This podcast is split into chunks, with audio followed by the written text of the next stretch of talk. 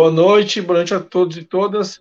Eu sou Ulisses Santos e essa é a edição número 9 da segunda temporada do Bate-Papo Cultural. Eu quero saudar a todos e todas que estão nos, nas diversas uh, redes, né, diversas redes sociais do, do, do projeto Jovens Cronistas, né, no Facebook, no YouTube também aqui e no Twitter. Lembrar também que as pessoas uh, de, deixem o seu like e compartilhem esse conteúdo, né, que a gente procura fazer todas as semanas, trazendo um convidado ou uma convidada para a gente debater assuntos dos mais diversos. Hoje eu tenho aqui como convidado uh, Mauro Borba, radialista, jornalista. E Mauro, inicialmente, boa noite. Boa noite, é um, é um prazer participar aí para conversar a respeito do, dessa, das coisas do jornalismo, do rádio, né, que tem sido a minha vida aí no, decorrer dos anos. Legal. Uh, Mauro, a gente sempre começa o um programa pedindo ao, ao, entrevistado uma biografia, dizendo assim, quem ele é. Quem é então eu pergunto para ti, quem é Mauro Borba? Uh, bom, eu nasci em Cachoeira do Sul, uh, cidade a 200 quilômetros da aqui de Porto Alegre, né? Na região central do estado. Comecei muito cedo o meu convívio com o rádio. Desde, desde guri eu frequentava o, os estúdios da Rádio Cachoeira, lá em Cachoeira do Sul. E comecei a gostar de rádio, né? O, o, meu pai tinha um programa lá na Rádio Cachoeira, então eu, eu ia com ele lá e, e achava aquele universo do rádio muito interessante, assim. E acabei trabalhando lá, ainda antes dos 18 anos, ainda menor de idade, assim, eu comecei a trabalhar lá. E, e depois eu vim para Porto Alegre, eh, cheguei a pensar em seguir uma, uma, uma outra uma outra eh, corrente, assim, digamos, né? Fui pensei em fazer na época estava começando essa, essa situação de, de, de computador e, e, crescendo a coisa do processamento de dados, né?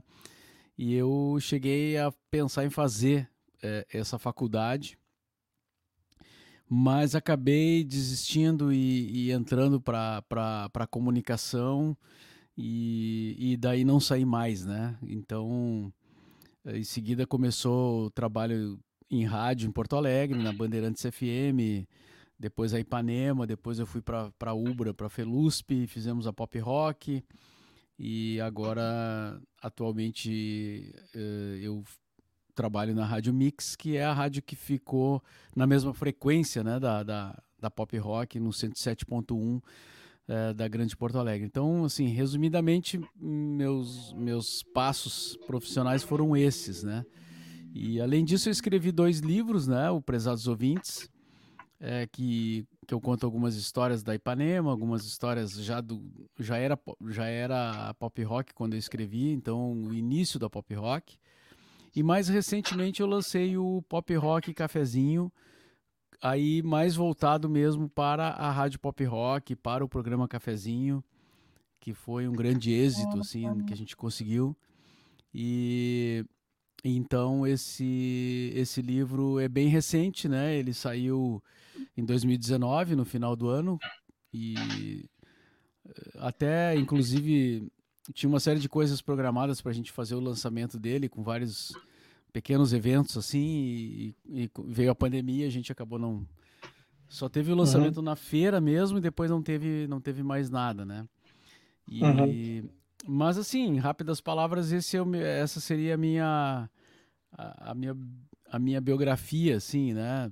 É, Claro, no meio disso tudo teve várias situações, várias coisas que a gente pode é, falar aí no decorrer. Uhum. Uh, Mauro, a Ipanema, ela sempre foi uma rádio que, claro, toda rádio uh, ela é comercial, né? Porque ela, ela tem seus espaços de anúncio, etc. Mas ela tinha um perfil uh, que a gente pode considerar uh, alternativo em relação às demais que existiam, né? Como é que se chegou naquele formato de emissora? Pois é, isso é uma coisa bem curiosa, cara, porque uh, a Ipanema era uma rádio comercial Sim, igual às outras, né? No, na sua essência, né? Na sua, na, no, na sua constituição enquanto empresa, né? Ela pertencia à rede Bandeirantes, né? De, de, de uhum. rádio e televisão da família Saad lá de São Paulo. E, e, o objetivo deles com a rádio era o, o, mesmo que eles tinham com as outras emissoras do grupo, ou seja, ganhar dinheiro, né, ter lucro. E nós é que é, inventamos, né, digamos assim, uma, uma rádio diferente, é, porque assim, porque a gente é, a gente gostava de, de, de, de, da ideia de fazer uma rádio diferente, né? Era, o nosso objetivo de vida, assim. Meu e do Newton Fernando, que foi o cara que criou a rádio junto comigo e tal.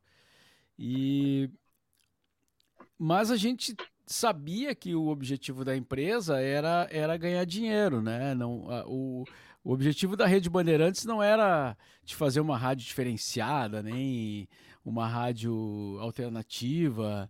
Pelo contrário, eles não gostavam daquilo, né? eles achavam que aquilo não, não, não ia dar certo, né? não ia funcionar.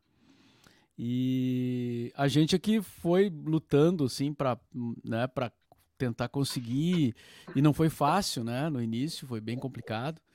Mas, assim, depois aconteceu uma, uma situação que nem eles e nem a gente esperava, né? A, a Ipanema subiu muito, cresceu, se tornou uma, uma grande rádio, mesmo tendo um, um componente alternativo, digamos assim, né? Mesmo sendo uma rádio é, da, uma contracultura, podemos dizer, né?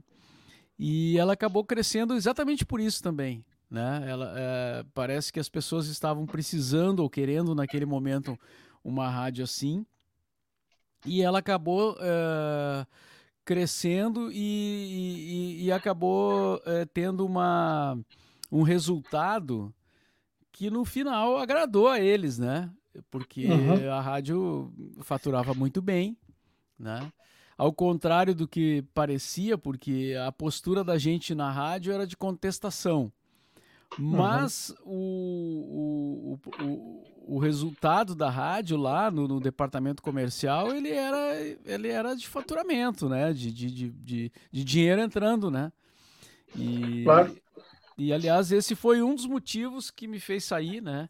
Da Ipanema, depois de nove anos, porque é, eu via que a rádio estava eh, ganhando bastante dinheiro e, e com aquilo que a gente fazia com não que a gente achasse assim que não devesse ganhar dinheiro, porque a gente sabia da situação, né? Nós trabalhamos, uhum. trabalhávamos numa rádio uh, que pertence a uma grande rede, que quer ganhar dinheiro e nós não teríamos outra coisa a fazer se não trabalhar para isso, né?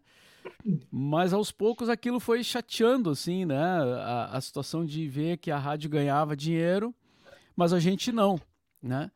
E, e aí eles, e eles ganhavam dinheiro em cima de um discurso, é, digamos, é, contestatório, né? E, uhum. e, e, aí eu, eu fui o primeiro da equipe que formou a rádio, assim, a, a sair, né? E então foi mais ou menos isso, assim, a gente a, a gente conquistou um espaço importante comercial mas ao mesmo tempo com uma o nosso conteúdo ele era contestador né? Isso uhum. aconteceu com outros movimentos né? Se a gente observar assim a coisa dos hippies né? Eu sempre cito esse exemplo né? Porque se a gente pensar assim que o movimento hippie era para contestar a, a, a, a, sociedade de consumo né? E uhum. aí os, os, o pessoal usava calça jeans pra, pra, porque era a calça que os, os caras usavam nas fábricas, né? Então aquilo era uma contestação. E depois o, o jeans acabou sendo uma, uma roupa eh, de uso comum e, e, e, e, acho que hoje se tu entra num shopping, ainda hoje, o que tu mais vê para vender é, é, roupa jeans, né? De todos os tipos e marcas e modelos. Então, assim, acho que é, tem essa questão de que há uma espécie de cooptação do poder é, econômico. Uma incorporação, né? É, a, a, a, esses movimentos que acabam é, é, acontecendo. Acho que isso aconteceu com o rock também, de certa forma, né? E, e faz parte, né, do, do, do desse universo aí da, da, da do, do, mundo do rádio, né, da, da comunicação. Não te surpreende, falando em rock, não te surpreende uh, o fato de que eu sempre penso nisso, sabe, um, de, um, de uma certa forma. Uh, a gente tem no, no, rock, naquela origem toda, né, uh, como a gente, contestatória, como tu mesmo comentou, e hoje tu vê uma série de, de roqueiros, de pessoas, né, que tiveram todo esse viés com, com uma visão conservadora politicamente. Isso não te causa estranheza? Sim, sim, no, no, no início sim, né? Uh, especialmente pessoas que, é, é, que, que tinham mesmo uma participação é, efetiva, assim, né? Mas eu não sei, é claro, as pessoas mudam, né? Isso é um fato, né? As pessoas mudam suas posições. E algumas pessoas também tu não conhece muito bem, né? Tu conhece uma, uma digamos, uma face é, que se torna pública e, e tu não sabe, em essência, aquilo que, uma, que a pessoa pensa, né? Mas quando eu vejo, por exemplo, o Roger, né, do Traje a Rigor, é, que, que me parece o exemplo mais claro, assim, né? É, embora, por exemplo, na época, na época lá do, do traje dos anos 80, é, eu não, eu não, não conversava, não conversei com o Roger sobre política, não via ele se manifestar sobre política, era só a banda, né? Na banda ali, ele tinha uma postura que era a postura de, de, de rock, né? De, era um rock um pouco contestador, talvez não muito, né? Mas assim, uma coisa de humor tinha muito forte, né? Uhum. O sarcasmo, assim, né? Mas aquela música inútil, ela, ela tinha um, um, um, lado um pouquinho mais politizado, assim, né? Porque dizia que a gente era inútil, é, nos é, trazia uma ideia de que a gente não, não sabia escolher presidente, né? E parecia uhum. uma, uma crítica à sociedade, assim, do ponto de vista de, um, de uma postura de dizer, ó, oh, vamos se ligar, vamos vamos escolher bem a, os nossos representantes e tal. Era assim que eu, que eu via, né? E a letra, essa letra é muito boa, né? Eu acho genial, assim. Mas, assim, hoje eu vejo que ele é um cara extremamente é, é, comprometido com um pensamento de direita, assim, né? É um cara que fala... É, e não foi uma onda só, é, porque, porque algumas pessoas às vezes embarcam em algumas ondas, né? Mas ele não, ele, ele mantém, ele vem vindo já há alguns anos que ele vem com essa postura, né? E, e, e, isso me chamou muito a atenção. E o outro é o Lobão, né? Que, mas o Lobão, ele é um cara que ele vai e vem, assim, ele é, ele é um cara mais é, suscetível a mudanças, assim, né? Tanto que agora ele já está criticando o Bolsonaro, né? Então, é, o Lobão, o Lobão é um pouco diferente o caso dele, assim, né? Mas tem, tem outros roqueiros aí até a, a, a, em nível mundial que são é, também assim, conservadores nessa questão da, da, da Covid, né, da vacina. Uhum. Uh, hoje mesmo estava tava vendo uma notícia do, do, do cara do Metallica que dizendo que que a família dele sempre foi contra a vacina, que é, parece que é uma questão religiosa. Dizer, o, é um, é um o James Hetfield, né? Isso. É um pensamento é. que a gente não espera de um roqueiro, né? Ainda mais de uma banda de rock pesado, assim, né? Mas o cara pensa isso, né? Ele, ele, ele não se vacinou, não pretende se vacinar por, por uma questão que me parece conservadora, né? Quer dizer, se a, se a, família dele não se vacina por uma questão religiosa e ele também segue esse. É, mas enfim, é, eu, eu acho que, o, que o, o rock ele não significa é, não significa que todos os caras do rock sejam é, sejam é, de esquerda, né? Ou sejam uhum. é, críticos. Não, não é. O rock, o rock hoje tem pessoas de todo tipo, né? Ele, uhum. ele não, não é mais um. Ele foi um símbolo de contestação, assim, o movimento do rock, uhum. né? Uh, a coisa do Woodstock. Claro que ali havia uma, uma concepção assim de que o rock poderia mudar a cabeça da juventude, mudar a sociedade, né? Mas faz tempo já que, que, que, que, tem, que surgem muitas bandas de rock que não tem nada a ver com isso, né? Apenas, a, apenas tem um tipo de música parecido, assim. Mas se tu pegar o histórico das pessoas e as letras, não tem, não tem nada, não tem nenhum vínculo com, com vanguarda ou com, hum. ou com movimentos é, contestatórios, assim. Sim. Sabe que na biografia do Metallica que o Mick Wall escreveu, ele já apresenta o perfil do, Jimmy, do James Hetfield dessa maneira. Sabe? Ele com forte viés, uh, com, for, com, uma característica assim, com origem religiosa e tudo mais, conservador, inclusive. Uh, então, sabe que tu, tu, tu, olha ele assim, tu fica, sabe, até, por um lado até surpreso, mas ao mesmo tempo ele, ele, ele até tá dizendo assim, sim, eu, eu, eu vou assim, eu mesmo sendo um cara tatuado, com, todo, com toda a informação que eu tenho, eu ainda sigo essa, esse viés religioso, né? Sim. Eu não li a biografia, mas, uh, é. Mas acredito que sim, acredito nisso, porque também tem outros exemplos, assim, tem outros caras de, de, rock que tão, têm dado declarações, né, é, negacionistas, ou, ou que sim. a gente se surpreende, assim, né?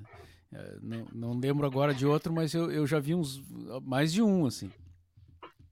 uh, Mauro, uma, uma pergunta hoje é muito fácil, né, uh, a gente ter o feedback do que a gente produz, enfim, no caso, aqui, vou, daqui a pouco eu vou passar no chat para conversar com as pessoas. Uh, uma pergunta que eu te faço é a seguinte: como é que a Ipanema recebia o feedback das pessoas naquela época? Porque uh, a Ipanema, por exemplo, ela cobria vários eventos, por exemplo, a, vocês, a Ipanema cobriu, por exemplo, a a sessão de impeachment do Collor, por exemplo, a Ipanema cobriu outros, outros momentos, né? E a, Ipanema sempre foi uma rádio, eu me lembro, com, como tu diz, além de contestatória, com, uh, com uma posição, né? Se, se de esquerda ou não, isso não vem ao caso, mas de contestação ao que estava posto, é né? isso que eu quero dizer. Então, como é que ela recebia o feedback do, da audiência dela?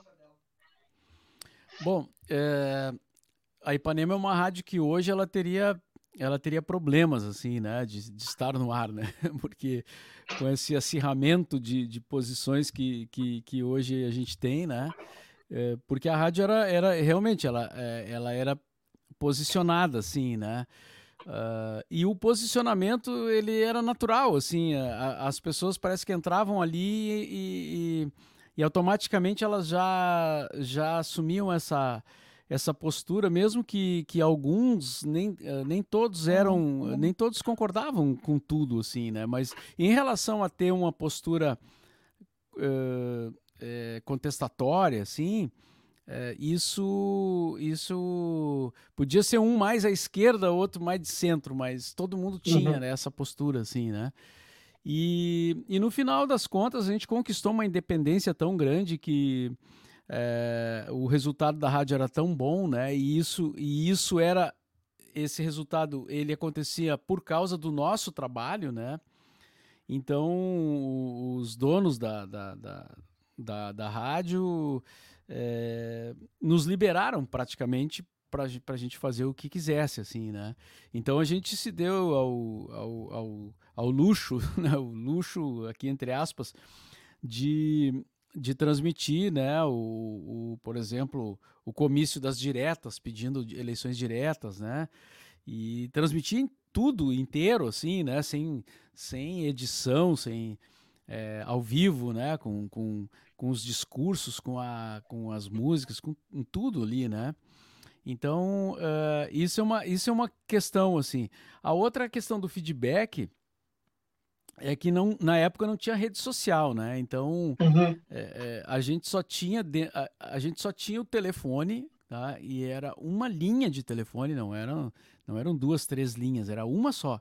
Ou seja, se uma pessoa estivesse falando ao telefone, o telefone da rádio dava ocupado para o resto todo, né? Então era aquilo que que que a gente usava como é, feedback permanente, assim, né? Por outro lado, a gente atendia sempre o telefone. Sempre não vou, não vou dizer aqui porque eu estaria cometendo um exagero, né? Em alguns momentos a gente deixava assim o telefone fora do gancho, é, mas a gente procurava, em boa parte do tempo, a gente falava com o ouvinte, a gente atendia o telefone, né? É, ou alguém da rádio atendia o telefone. Coisa que depois também acabou, acabou, né? Nenhuma rádio fala com o ouvinte, né? As pessoas falam assim, ah, interatividade, não sei o quê, mas é, é por mensagem, é por, é por, por, por coisa que tu pode selecionar, né? Não, não é falar com o cara ali, né? E, e ouvir uhum. o cara dizendo, ah, tô aqui em tal lugar e queria fazer tal, queria ouvir tal música e gosto muito disso, daquilo, não gosto daquilo e tal. A gente conversava com o ouvinte, né? Mas eram poucas formas de, fi de feedback, assim, né? Mas aqui, é que também não era, uh, não era só o telefone, porque a gente saía na rua, a gente falava com as pessoas, a gente ia nos shows, né? Então tinha, por exemplo, um show, promoção da Ipanema no Araújo Viana. A gente ia lá e encontrava o nosso ouvinte, né? O uhum. ouvinte estava ali, era aquele público que estava vendo o show, era o nosso público.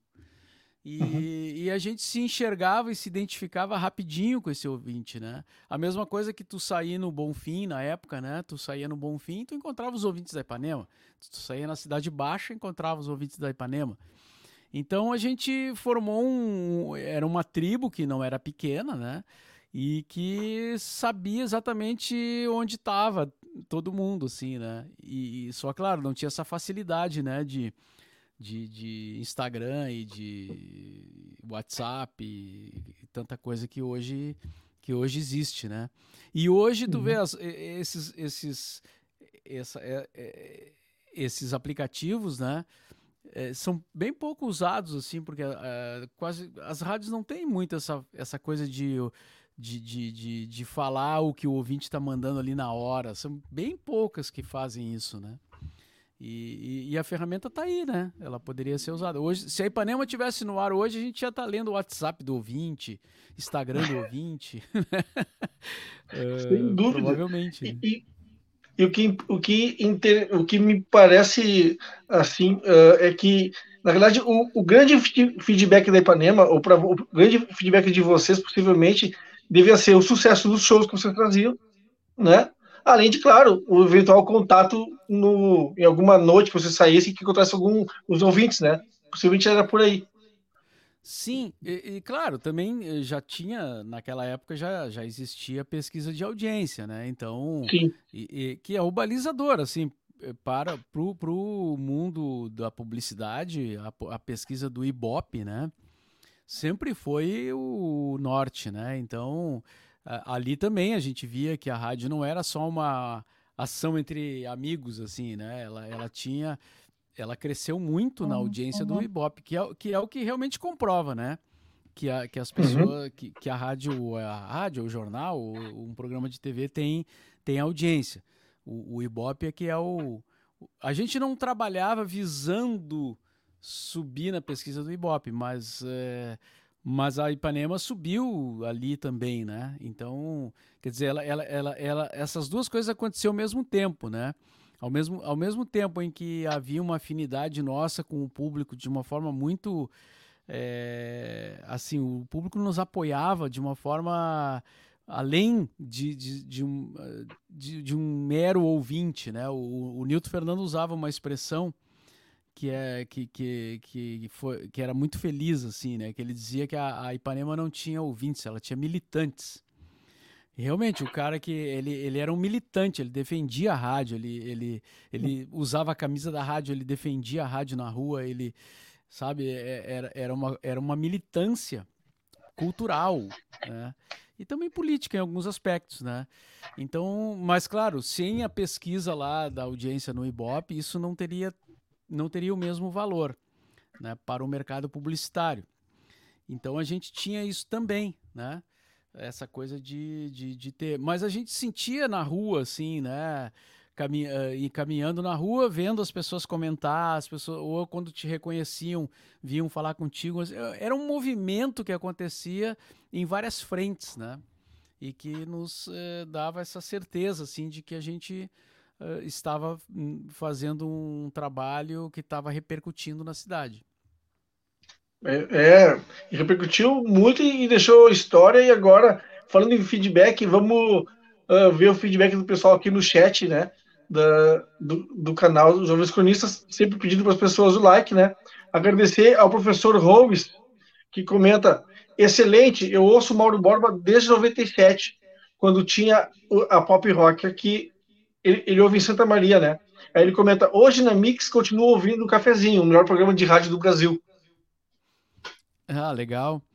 É, o cafezinho foi o que ficou, né, da pop rock, porque quando entrou a Mix, a gente fez questão de manter o cafezinho, porque era um programa muito forte, né, e, e tinha um, teve uma repercussão muito grande, né, e, e para a gente também é um espaço, assim, onde a gente pode falar coisas, a gente pode falar coisas da cidade, é um espaço local importante, porque a, a, a Mix, ela segue um padrão de rede nacional, né, ela é uma rádio, é, nesse sentido, ela, ela é uma rádio em rede, é, com um conteúdo que é mundial, assim, né?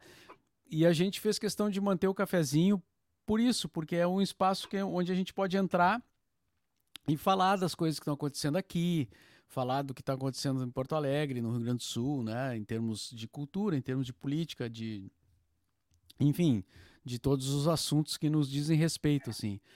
E então o cafezinho continua, é, não é mais o mesmo programa porque o tempo é outro, tem outras pessoas hoje, né, que, que não, não, não estavam naquela época, né? Mas assim, é, a gente vê que o cafezinho ficou como um nome muito forte, né? Que, que faz ainda muita gente nos procurar por ser o cafezinho, né? Por ter uma identificação é, com aquele programa que surgiu lá em 97, né? E que muitas pessoas ouvem porque ouvem desde lá, né? E claro, também hoje tem, tem outras pessoas que começaram a ouvir agora, né? Vai agregando assim uma, uma nova audiência, né? Mas mesmo sendo um programa diferente do que era, ele mantém o mesmo padrão, assim, né? Que é um talk show. A gente, a gente conversa sobre vários assuntos, né? Os assuntos do dia. É, tem uma, uma veia, uma, um lado cômico, assim, que eu não diria, eu não diria que ele é um programa de humor. Ele, ele nunca teve esse objetivo, né? Mas ele uhum. é um uhum. programa que, que, que é de bom humor, assim. Ele, ele procura ressaltar e, e trazer um clima é, bom, assim, né? Para a audiência, porque é uma característica do programa também. Até agora, nesse período aí de pandemia, a gente às vezes discutia sobre isso, assim, né? Que é, com tanto problema hoje que a gente está vendo no país, né? E, e, com tanta tristeza, assim, que a gente está uh, vendo e, e, muitos sentindo diretamente, é, como ler uma piada, né? Nesse, nesse, nesse universo, assim, né? Mas, por outro lado, uh, a gente vê que é necessário que tenha algumas válvulas de escape, assim, né? Algumas coisas que tu possa apresentar para o ouvinte como uma opção de relax, assim. Então, mesmo não sendo um programa de, de, de humor, é, a gente... E mesmo não sendo um programa que, que quer ficar alheio ao que está acontecendo, porque isso é impossível para nós, né? A gente procura fazer uma mistura, assim, de...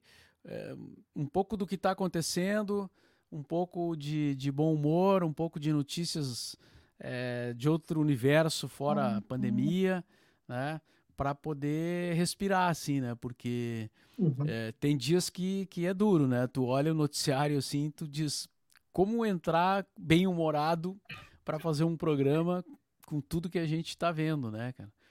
Mas é isso, a gente precisa disso também, né? A gente precisa ter um pouco de, de esperança, de humor, porque pra, até para passar por isso, né? Porque é aquela história, acho que a gente vai passar, né? Então, uh, se a gente puder, é, é, é, como é como às vezes tu tá carregado com alguma coisa assim complicada e o que que tu faz? Tu vê um filme bom, tu ouve uma música boa, né? Uh, enfim, tu procura te alimentar de algo que que te dê força para superar, né? Eu acho que é mais ou, mais ou menos por aí, assim. Sem dúvida. Senhoras e senhoras, esse é Mauro Borba, jornalista, radialista, que fez e faz história no rádio gaúcho desde os tempos de Ipanema, desde Cachoeira do Sul, eu diria. Uh, vamos passar aqui pelo chat e vamos pedir às pessoas mais uma vez que compartilhem esse, esse conteúdo e que uh, né, deixem o seu like aqui e vamos passar pelo chat ver como é que as pessoas estão. Lembrando também que o nosso conteúdo fica também disponível nas plataformas de podcast, tá? E, vamos lá. Agradecer ao superchat de dois reais do professor Roy, né? É sempre, é sempre muito bem-vindo qualquer contribuição que as pessoas possam dar, desde que possam ter, uma possibilidade. Uh, o Marcelo Cristiano comenta: Salve, salve, meu brother Ulisses e a lenda de Ipanema, Mauro Borba o professor comenta, ouço Mauro desde 97 no cafezinho. Uh, a Never, né, comenta, boa noite. Aí ela pergunta de onde é que era a rádio e o Marcelo comenta que é de Porto Alegre, né, uma rádio alternativa. O, aí ele, o Marcelo também comenta, o Borba apresentava um programa A Hora do Rush no fim da tarde. É um programa que, como tu disse, é um programa que deixava a gente leve, né, Mauro? É um programa que deixava a gente, assim, em alto astral. Na verdade, assim, a Ipanema ela era, ela tinha esse viés, dessa, também isso, característica de deixar as pessoas uh, de bem. Né? Eu me lembro que uh, tocava músicas, por exemplo, assim, de 12 minutos, às vezes, de repente um Pink Floyd, né? Que em nenhuma rádio normalmente tocaria, na Ipanema tinha seu espaço, né? É, a gente tocava o que a gente queria, né? Então, se queria tocar o Echoes do Pink Floyd, que tinha 18 minutos, a gente tocava, né? é, a gente tocava também. É, é, bom, eu, a gente, uma época tocava o bolero de Ravel, né, com orquestra. Né? Eu me lembro. Porque o, o, a música ficou muito, na época, comentada, assim, porque estava na, na, trilha daquele filme. É, puxa vida, e agora? Uh, Retratos da Vida, é isso? Uh, Pode ser. no chat ali possa nos ajudar. talvez alguém nos ajude aqui no chat aqui. É, tinha um, fi um filme que fez bastante sucesso, que tocava o bolero de Ravel né, no uhum. filme. E aí a gente, uh, em função do filme, né, a gente começou a tocar a música, né? Então a gente tocava que era uma música clássica, né? Não tinha nada, não era um rock, né? É, não era nada comercial, né? Era uma, mas aquilo funcionou, funcionava porque era a nossa ousadia, né? De, é, porque, a gente, porque a Ipanema não era uma rádio de, de rock só, né? É, embora, ela, embora a maioria das coisas que tocassem, é, estatisticamente eram, eram era de rock, né? Uhum. Mas a gente tocava muito MPB, muita coisa assim de. É, ó, a Carla Santos está dizendo ali, ó, isso, Retratos da Vida. Isso. Grande filme, é grande o, filme. O Cláudio também comentou no chat aqui privado que também era o, o filme Retratos da Vida. É, as pessoas, é. para tu ver que, sim. Então, assim, a gente tinha, a gente tocava Piazzolla, né, que é também não era nada, não era uma música pop comercial, longe disso, né? O Piazzolla é o Piazzolla, né? E, é o Piazzolla, né? Tá mais para jazz e, e, e, música, né? Um pouco de, do tango argentino, um tango, um tango reestilizado e tal, né? E a gente tocava, né? Years of Solitude, com ele com o Gary Eu ia comentar isso agora. Um, um, grande hit da Ipanema, né? Um, eh, que, que, era improvável, assim, que se tornasse um hit, mas é, era para nós era um hit, porque é, a, a, gente tocava bastante aquilo, as pessoas pediam para ouvir, né? E eu até tenho uma. Eu fiz uma playlist no Spotify, quem quiser pode dar uma olhada lá, que é, é hits alternativos da Ipanema, é, internacionais e nacionais. Porque a Ipanema teve muitos, muitas músicas que fizeram sucesso só na Ipanema, assim, que a Ipanema que transformou num sucesso. Na, não era uma música da época, não era uma música da moda, não tocava nas outras rádios. Tipo essa do Piazzolla, né? Ou outras do Pat Metini, por exemplo, o, Are You Going With Me, o, o Frank Zappa, o Watermelon e Stir Hay. Uh, enfim, tem muitas, né? Muitas músicas que a gente tocava e, e, e, e fazia um sucesso tremendo, mas só na Ipanema. Então, eu fiz essa playlist colocando essas músicas lá, né? Que eram hits improváveis, digamos assim, né? E, e, claro que também tocava algumas coisas que eram da, da moda no momento, né? Que estavam surgindo, rock brasileiro, rock internacional, as coisas novas dos Stones, do Bowie, essas coisas, mas, mas, é, mas a gente tocava muitas coisas que só Ipanema tocava, né? Ah, lembrei do, do Chuck Mangione, que é outro cara Chuck é Mangione. do, do jazz, né? Que é I, I Never Missed Someone Before, que é uma música longa, que começa bem lentinha, daí ela vai crescendo, assim, mas é uma música instrumental, ou seja, é uma música totalmente improvável também de, de tocar numa FM, né? E, e, era um, e foi um grande hit. E foi um, e foi um grande hit da, da Ipanema, o, o Chuck Mangione, que depois acabou, veio fazer show em Porto Alegre, né? Assistindo o Teatro da Ospa. E, e por sinal, ele não tocou a música que a gente tocava dele, ele não tocou. Ele não sabia de certo. Pois então, eu não sei se ele ficou sabendo, porque é, na época, eu lembro que na época eu, eu cheguei a comentar com alguém da produção que era. É, agora eu não vou lembrar se foi a Opus produtora, provavelmente tenha sido a Opus, né? Porque a Opus fazia os grandes shows internacionais, assim. E, e eu cheguei a comentar com alguém da Opus para avisar ele, né? Avisar para ele que aquela música tocava muito aqui e que as pessoas uhum. iam gostar muito de ouvir, porque muita gente que estava ali certamente era ouvinte da rádio e, e, e ia vibrar com, com, com, a música. E, e não, no fim, não sei se falaram para ele ou não, ou se, ou se ele mesmo não quis tocar. Não sei. O fato é que ele não tocou, né? Isso. Isso é certo. Que barbaridade. É, continuando aqui no chat, né? A Carla Santos eh, nos dá boa noite e comenta saudades da Ipanema. E aí uh, o, o, Adriano Garcia, né? Comenta que deve estar falando possivelmente do, de alguém do Traje de Rigor, né, que, que o, o, Bruce, uh, tanto ele quanto o Bruce, no caso, falando do, do, Roger, do Roger, né? Uh, são reaças, ele comenta, né? E aí a Carla também comenta ali saudades da Ipanema e diz que não era só rock, ela tocava, o Marcelo comenta, né? A Ipanema tocava outras tendências. Eu me lembro também que na Ipanema tu tinha programas que eram de vários, uh, várias, vários, várias vertentes da música, né? Tu tinha vários tipos de, de, de interesses, assim, tipo assim, cada horário tinha um, um, tipo de som assim que era diferente. Eu me lembro assim que se eu não me engano, tinha um que era um. Teve um período que era, que era com música clássica, né? Um, um momento, né? Um, um, horário, né? Tinha a hora, do, a, a hora do jazz, não estou enganado, né? Sim, a gente tinha um programa que era só de música clássica. Ali, ali só Sim. tocava música clássica, né?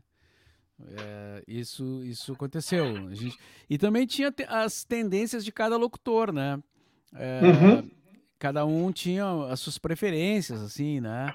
Então, por exemplo, a Kátia teve uma época que ela tocava muito rock pesado, porque ela estava na época do na, na, fase do rock pesado, assim. E uh, a Mary Mesari gostava muito de pop, né? De Prince, de, de Madonna e essas coisas. Então ela, ela puxava um pouco mais para isso, né?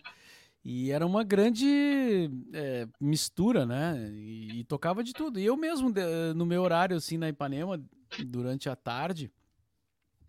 Eu tocava bastante rock, eu, eu sempre toquei muito Lou Reed, muito Stones, muito Bowie. Mas quando surgiu, por exemplo, coisas bem pop, assim como Depeche Mode, por exemplo, eu, eu tocava sempre, né? Porque porque tava dentro do universo, assim, né? A, a minha ideia não era de ser um, um, uma coisa só de rock, né? Como tinha o Ricardo Barão, né? O Barão tinha um uhum. programa que era só de rock pesado. Bom, aí era, era o programa dele já surgiu com essa com essa tendência, né? Ele é, era o que ele gostava, era o que ele queria fazer. Mas assim, o programa dele era era era no, na sexta ou no sábado à noite, não era um programa diário. Assim, a gente para fazer um programa diário na tarde, por exemplo, eu me eu, eu, eu sentia que eu tinha que atender é, um, um espectro de público um pouco maior, assim, né? E então essas coisas mais pop, assim, como um Depeche Mode, um, um, um uma, coisas desse gênero eu, eu, eu procurava. Claro, tinha um certo limite, assim, né? A gente, eu, eu mesmo não ia. Eh, Madonna, por exemplo, não tocava. Michael Jackson não tocava, né? Porque aí eram, eram mega hits, assim, que tocavam em tudo que era lugar, era, era aquele sucesso mundial. Aí eu achava, assim, que se eu tocasse aquilo, eu ia estar tá querendo me igualar às outras rádios que já estavam tocando, né? Então, até aí eu não ia, não passava desse, desse limite, assim, né? Mas uh, muita coisa do pop eu tocava. E o lado MPB também, né? Que, que sempre teve presente, né? Até coisas de samba e tal. É, a gente tocava e, e, e, fazia disso tudo uma grande mistura, assim, né? A geleia geral. a geleia geral da Ipanema. Sem dúvida. Falando do Ricardo Barão, me lembrei que uma, uma época ele teve um programa chamado Músicas do Mundo, que ele tocava músicas é. de de todos os lugares que tu mais, que tu menos esperava. E era sensacional, um programa que uh, lembra, a gente lembra com muito carinho. É verdade. Ali já, ali naquele momento o Barão já, já, já tinha saído dessa dessa dessa coisa do, do rock pesado, né? Ali ele abriu uhum. o, o, né, o, o horizonte dele para outra para outro tipo de som, porque no, na época do Central Rock lá na Ipanema ele, ele só tocava rock mesmo, né? Inclusive foi, foi o Barão que me mostrou assim Led Zeppelin, é, sabe esses rock mais pesado, assim que eu não conhecia, né? Que eu não, não escutava, não, eu não conhecia Led Zeppelin, né? Não conhecia ali em 1900 e e 80, quando a gente começou na Bandeirantes, que foi a rádio que foi uh, uh, o embrião da Ipanema, né? Digamos, a, a, o uhum. laboratório da Ipanema foi a Bandeirantes, né? Depois a gente passou para a Ipanema e aí começou e continuou e, e, e, e a, a, história seguiu assim.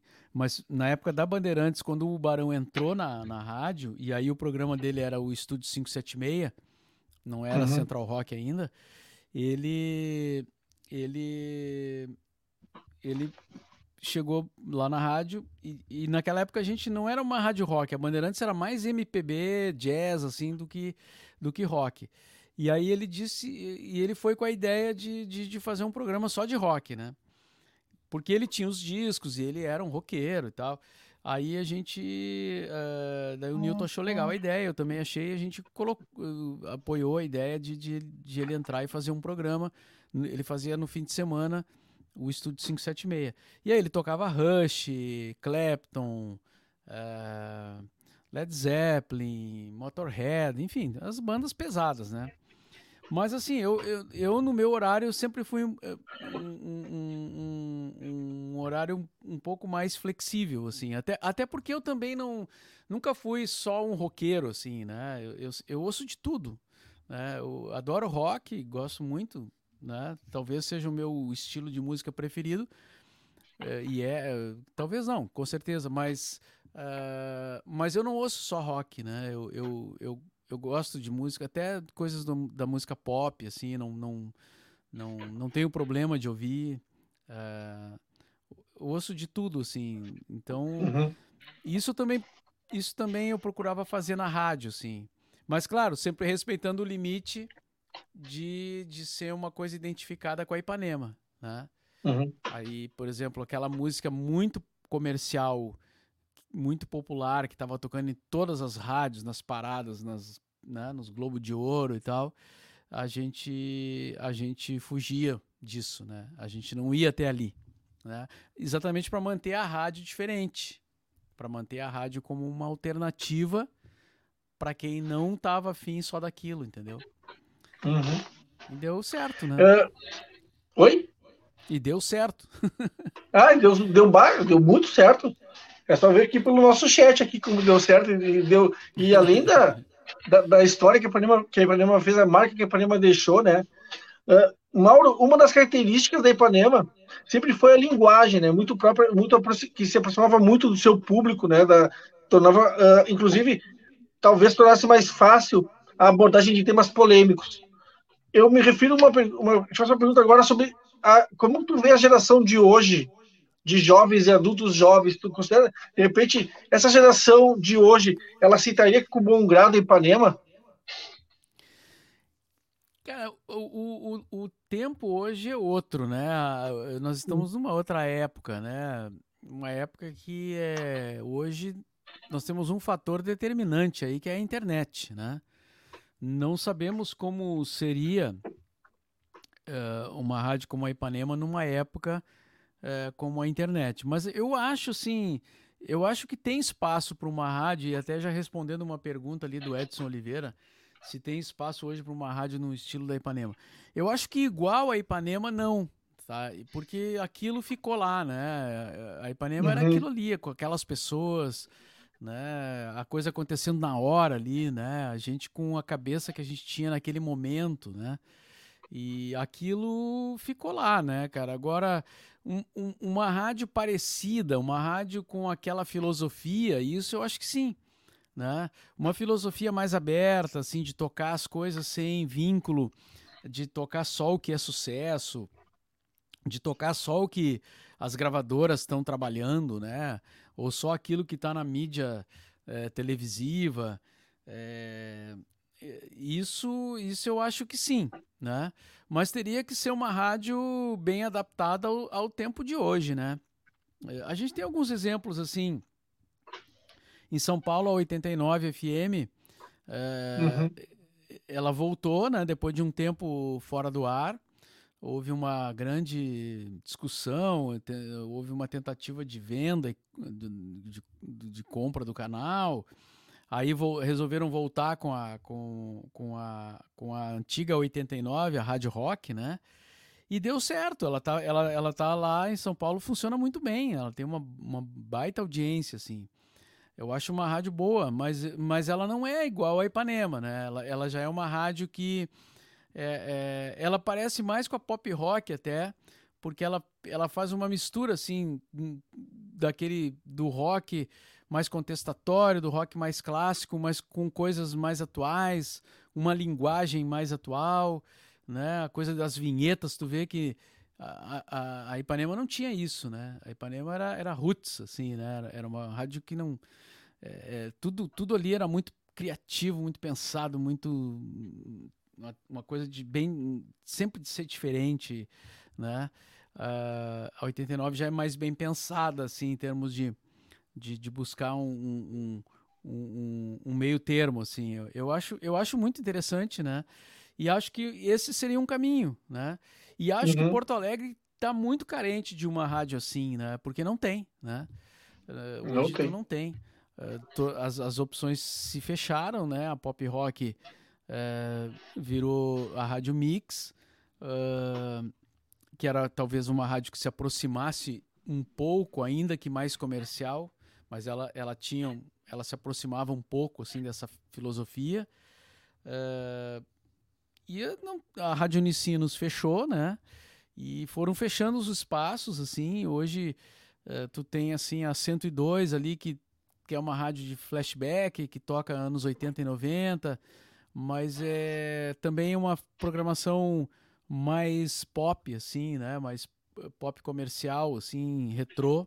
Né? Não é uma rádio contestatória, não é uma rádio. E é uma rádio que tem pouco, pouco conteúdo de fala, né? Ela não, ela não, ela não diz muita coisa, ela não diz nada praticamente, né? Ela não dá uma informação aqui outra ali, mas não não não não, não tá focada assim num, num discurso como a gente tinha, né? Na Ipanema a gente tinha um discurso, né?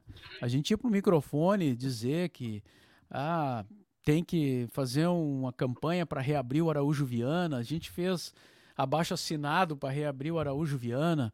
Fomos entregar lá um, uma pilha de papel de assinatura para o prefeito Colares, né, para ele reabrir o Araújo Viana. É, então era uma rádio que fazia uma política também, assim. Sem dúvida. Mas assim, e... a, terminando de responder, sim. acho que, que sim, acho que a, que a que, que faz muita falta para Porto Alegre, que sempre teve uma rádio assim, ou pelo menos desde o tempo da Continental AM, né? A Continental era isso, né? Uma rádio que tinha um discurso que fazia, é, que era ousada, que fazia uma, uma toda uma uma contestação também e, e, teve vários problemas com o governo militar, né, por causa da, da sua postura contestatória, assim. Então, assim, sempre teve em alguns momentos bem forte isso em Porto Alegre e hoje não tem, né? Então, é, eu acho que faz, faz sim muita falta, assim. Eu, eu, eu gostaria de voltar, assim, apesar de já estar mais para me aposentar do que qualquer outra coisa. eu, eu teria vontade de, de voltar assim a, a fazer esse tipo de, de, de trabalho, né? De, de... Uhum. Me diz uma coisa, Mauro. Uh, naquela época da Ipanema, Ipanema, tanto Ipanema ou mesmo a Rádio Rock, né, que depois uh, que antes era Felusp e tal, e tu tinha tu tinha vários tipos de tu tinha várias vários várias emissoras, vamos dizer assim, uh, que, com linguagem jovem, né? Hoje, hoje isso não, hoje tu não tem muito isso. Então, como é que, como é que se, como é que se, como é que se diferencia? Como é que a pessoa faz um trabalho, por exemplo, para se diferenciar num segmento na época que era tão, era tão amplo, tinha tantas emissoras? Olha, é, essa é uma pergunta bem ampla que dá dá margem para uma grande discussão, assim, né? É difícil afirmar qualquer coisa, assim, nesse sentido, né? Mas a, mas a visão que eu tenho, assim, é que uh, o jovem de hoje, ele é diferente, né? Ele é um jovem que, inclusive, ele tem pouca relação com o rádio, né? Uh, o jovem hoje, ele não tem, ele não tem essa, essa ligação com, com o rádio, com o aparelho de rádio, né? Diferente, eh, eu mesmo tenho, estou sempre com um rádio por perto, né? Se eu estou na cozinha fazendo um café, eu ligo o rádio, né? Se eu vou, se eu vou tomar banho, eu ligo o rádio no banheiro. Eu estou sempre ouvindo, né? Porque, claro, a minha vida é o rádio. É, eu sempre ouvi rádio desde muito, quando criança, antes de pensar em trabalhar em rádio, eu já ouvia muito rádio. Né? Mas hoje os meus filhos, por exemplo, eles não têm essa, essa, essa relação com o rádio. Eles estão na frente do computador ou na frente do iPad, sabe? Eles estão olhando uma tela, né? E essa é a realidade de hoje, né? Então, a rádio hoje, para falar com essa gurizada, é, tem que falar também é, através das telas. Ela também tem que estar tá no YouTube, ela tem que estar tá no Instagram, ela tem que estar tá colocando conteúdo lá, entendeu? E aí tu tentar vincular isso com o rádio. Porque se tu ficar só fazendo rádio para ser ouvido no aparelho de rádio, eles nem sabem o que é isso. Eles nem sabem como ligam um rádio e por que que tu liga um aparelho de rádio, entendeu? Tanto que assim, a, a, a, e aí tem alguns exemplos, né? A, a Kátia sempre fala isso. A Kátia tem uma filha que deve estar agora com 18, 19, talvez, e, e ela, a Kátia fala que a, filha dela nunca foi ouvinte de rádio. Uh, eu tenho um filho de 15 que também, ele, ele ouve no carro, porque quando tu entra no carro é mais fácil ouvir rádio do que qualquer outra coisa. Então, uh, aí ele escuta. E ele, aí ele gosta da Mix porque a, a programação musical é bem jovem, assim, né? Uh, a minha filha, que é mais nova, de 13, também. Ela, ela ouve a Mix no carro, assim. Mas eles não têm essa, essa coisa de, de ligar o rádio para ficar ouvindo rádio quando estão em casa. Se eles estão em casa, eles estão com, com, com o YouTube, com o celular, com, ou vendo, vendo vídeo na, na, na TV, sabe? Mas via internet, né? Todo, tudo gira pela internet. Então isso, isso também precisa ser é, contemplado, né? é, hoje numa rádio, né? Estão se misturando esses conteúdos, assim, essas linguagens, né? Da internet com o rádio. E quem ficar só no, no rádio tradicional, tá, esquece, não, não funciona mais.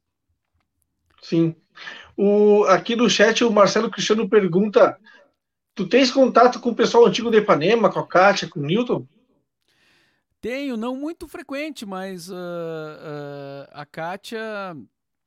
A Kátia eu andei falando bastante com ela antes do lançamento do livro, porque ela também lançou um livro né, sobre a, Ipanema, que, que aliás o livro dela é muito bom, né? É, é um. É um um livro onde ela pegou nossos, os cadernos de recados que a gente tinha na Ipanema, porque a gente não se via todo mundo, né? Um trabalhava de manhã, outro de tarde, outro de noite. Então a gente criou um sistema de, de deixar recados, assim, que era um caderno, era o WhatsApp da época, né? É o chat, né, da Ipanema. Era, era o chat da Ipanema, era o, era, o, era o grupo da rádio de WhatsApp, né? WhatsApp. E... É um, é um WhatsApp jurássico. Isso, e a gente escrevia ali, deixava recado, brigava, discutia, fazia tudo ali. E ela pegou esses recados e transformou num livro, que é uma, foi, eu achei uma grande ideia, assim, né? Ficou muito bem feito, muito bom, assim. E, e teve a ver também com os estudos dela de, de, de mestrado, doutorado, né? Ela já tinha feito mestrado. Então, naquela época ali, eu, eu conversei bastante com ela, porque eu, eu, eu, eu acabei ajudando de alguma forma, assim. Eu tinha alguns desses cadernos comigo, né? Que ficaram comigo, e aí eu, eu passei para ela. É, ela, ela também me pediu algumas colaborações de texto, assim. Eu, eu, eu, eu fiz o que deu para fazer. Depois, quando eu fiz o meu mestrado, eu também entrevistei ela. Então, a gente, naquele momento, a gente se, se falou bastante, assim. Ultimamente não, não muito, mas também a gente não está falando com ninguém, com quase ninguém, né? Assim, é só quando precisa e só por, por via eletrônica, né? Eu, há mais de um ano, obviamente. Mas uh, o Newton, o Newton fala menos, mas de vez em quando a gente troca alguma mensagem, assim. Eu até convidei ele para para fazer o, o, o, meu podcast, né? Que eu tenho o BorbaCast, que eu estou fazendo lá também umas entrevistas, assim já tem quase 30 episódios e, e tem em áudio. Agora a gente está fazendo em vídeo, inclusive colocando no YouTube e o áudio né, nas plataformas de áudio. E, e eu convidei o Newton, até foi no ano passado ainda, porque o ano passado, em 2020, fez 40 anos que a gente criou a Bandeirantes FM, né? Então, como é uma data redonda, assim, 40 anos, eu disse, ah, Nilton, vamos fazer um podcast sobre isso, né? Sobre aquele. A Bandeirantes FM, aí a gente fala um pouco da Ipanema também, né? Mas no fim não rolou porque ele estava com alguns problemas de saúde e, e depois o tempo passou e veio a pandemia e, e a gente não, não tocou mais nesse assunto. Mas eu tenho. É, tá nos meus planos, assim, fazer um, um podcast com ele e também com a Kátia, né? E outras pessoas da rádio. Uh, o KG eu andei falando um, um, há um tempo atrás, também combinei de fazer um podcast, também tá, tá nos planos. Né? O, o, o Vitor Hugo, andei conversando com ele quando ele saiu da, da, da Unicinos, quando fechou a rádio da Unicinos. Uh, mas a gente não tem assim tanto contato assim, né? Não, não, é, não é uma coisa muito comum, assim, mas de vez em quando a gente se fala, assim, né? Com... E outras pessoas que Sim. passaram por lá, né? O Edu Santos eu falo bastante, porque uh, a gente faz tem alguns projetos, assim, algumas coisas que, que a gente faz. E eu tive no início de 2019, aliás, no início de 2020, é, eu, ele está morando em Lisboa, né? E, e, eu, de férias, a gente foi para lá e, e, conversamos muito lá. E, e, e então, assim, é um, é um amigo, né? Uma pessoa que, que, não, que, que entrou na rádio uh, na minha época. Depois ele, eu saí, depois ele saiu, depois ele voltou, né? Mas. Uh, são essas pessoas que eu mais uh, converso, assim, da, da, da Ipanema. O Edson Oliveira pergunta: o que você acha dessa onda de rádios que estão investindo em uma programação bem audiovisual? Então, eu acho que esse é um caminho, né? Como eu falei antes, é, é, é um caminho de unir, né, a, a, as coisas, né?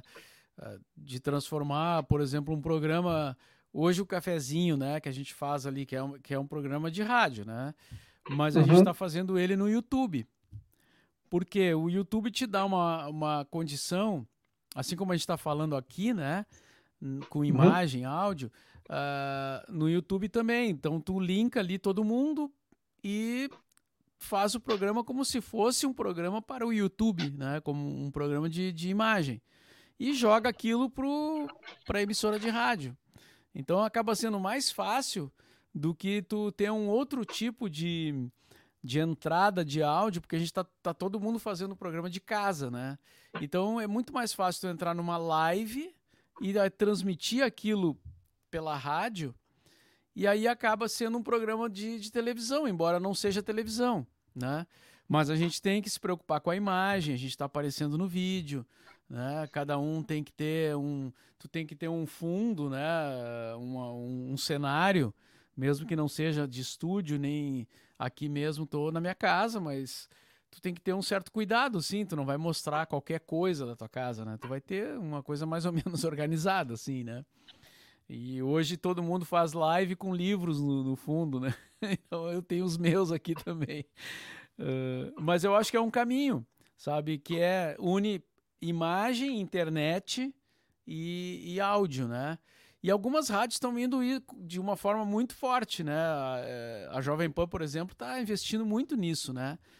Praticamente hoje os programas são programas de televisão, assim, no rádio, né? Eu acho que é uma, é uma opção, né?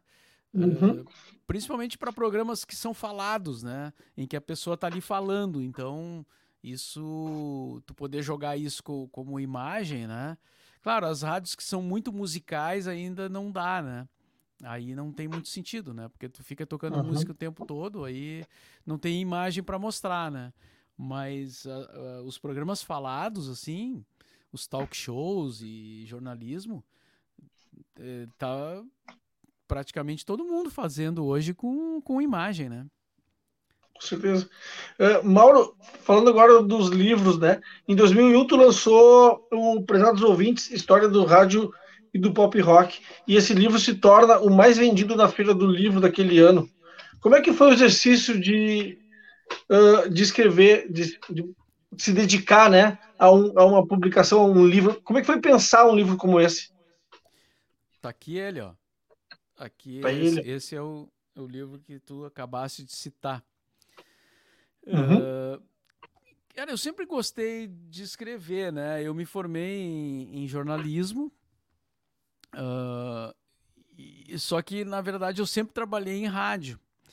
E, e sempre na essa, nessa coisa de locução e música, né? Programa de música, música pop, rádio jovem. Então eu exerci muito pouco assim a atividade de jornalista, né? Aquela aquela função de escrever matérias, reportagens e, e notícia em jornal, né? É, eu nunca trabalhei num jornal, né? Quer dizer, tive uma, umas coisas bem rápidas, assim, algumas passagens, alguns, algumas matérias, que eu, alguns textos que eu fiz para algumas publicações, assim, mas tudo coisa muito, muito esporádica, assim. Não, nunca trabalhei de fato num jornal ou numa revista. E, e então eu escrevia, eu tinha coisas que eu ia escrevendo, eu sempre faço isso, né? Uh, até hoje eu, eu escrevo algumas coisas, vou guardando. Depois eu, depois eu olho aquilo e, e acho, vejo se, se tem é, é, condição de, de, de, mostrar, de publicar ou de publicar numa rede social, né? No caso do Prezados Ouvintes, eu, eu fiquei muito tempo escrevendo, assim. Mas eu não tinha certeza se eu devia fazer um livro ou não. É, eu tinha dúvidas, naquela época eu tinha muita dúvida, assim, se eu devia fazer, porque Afinal, não era a minha atividade principal, né? Eu, eu tinha receio, assim, de que não ficasse, não ficasse um bom livro, que o texto não fosse bom, né? É... E aí eu comecei a mostrar para algumas pessoas que, que eram jornalistas ou escritores, né? O, algumas pessoas me ajudaram bastante nisso. O, o Fischer, né? O Luiz Augusto Fischer, é, é, mostrava para ele, dizia: O que, que tu acha, cara? Tu acha que isso aí tá bom? Tu acha que tem fundamento eu mostrar isso para um público, né? E, e, as pessoas começaram a me incentivar, dizer: Não, tá legal, é isso aí mesmo, tá bom, o texto é bom, não sei o quê. Eu comecei a, a, a ficar mais entusiasmado, assim, né? E, e, e aí publiquei. Mas eu, mesmo, mesmo depois de ter publicado, eu, eu tinha muita dúvida se se eu devia ter feito aquilo, né? Eu, eu, eu tinha um receio, assim, de de tá entrando numa, numa seara que não era a minha, né? E eu, porque eu pensava assim, pô, sou locutor de rádio, né, cara? Sou DJ, agora eu vou virar escritor, assim, porque eu quero, né? Mas como uh, quando o livro saiu e as pessoas começaram a dizer que gostaram uh, e teve uma boa vendagem, né? Eu, eu ganhei até prêmio, né, de, de livro mais vendido da, da feira na categoria não ficção. Fui lá receber o prêmio das mãos do Olívio Dutra, né? Não sei se o Olívio era governador na época ou era prefeito, mas ele era, ele era, um, ele tinha um cargo importante assim.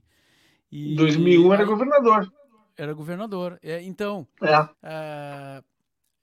aí eu pensei, bom, é, funcionou, né? Eu acho que passei pelo, passei pelo teste, né? Que eu mesmo me, me propus a, a, a fazer, né?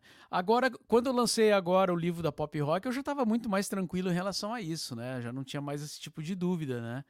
É, claro que tu sempre quer fazer o melhor trabalho, é, tu quer que aquilo seja bem recebido pelas pessoas, né? Mas assim, eu já não tinha mais esse medo, sabe, de, de, de, de, fazer um livro, assim, né? Já, já tinha passado pela prova, né? Então eu fiz de forma bem mais bem mais tranquila. E também tu vai tu aprende assim macetes, tu aprende coisas, né, que vão te ajudando a fazer de uma forma melhor assim, né?